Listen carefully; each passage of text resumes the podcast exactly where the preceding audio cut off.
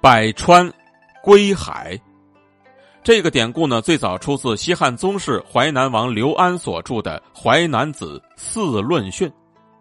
西汉的思想家、文学家刘安呢，是汉高祖刘邦的孙子，承袭了父亲的爵位，被封为了淮南王。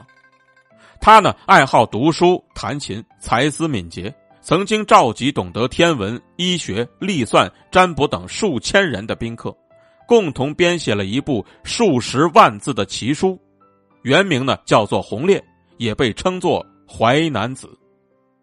而在《淮南子》当中，有一篇叫做《四论训》，主要讲的便是人类社会发展的一些情况。他的基本观点呢是符合历史唯物主义的。在文章当中就写到了“百川一源而皆归于海”。这篇文章曾经提到，我们的祖先呢早先住在山洞里和水旁边。衣着非常简陋，生活十分艰苦。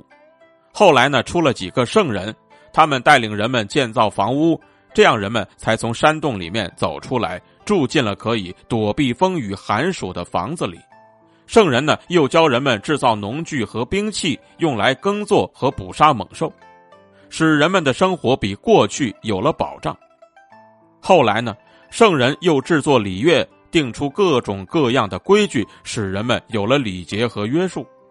由此可见呢，社会是不断发展的，人们并不是老用一个方式来生活。所以，对古时候的制度，如果不再适合使用，那就应该废除；而对于现如今适合使用的，那就应该大力的发扬。而以上的一切都说明呢，就像是千百条来自不同源头的江河。但是最后呢，都会流入大海一样。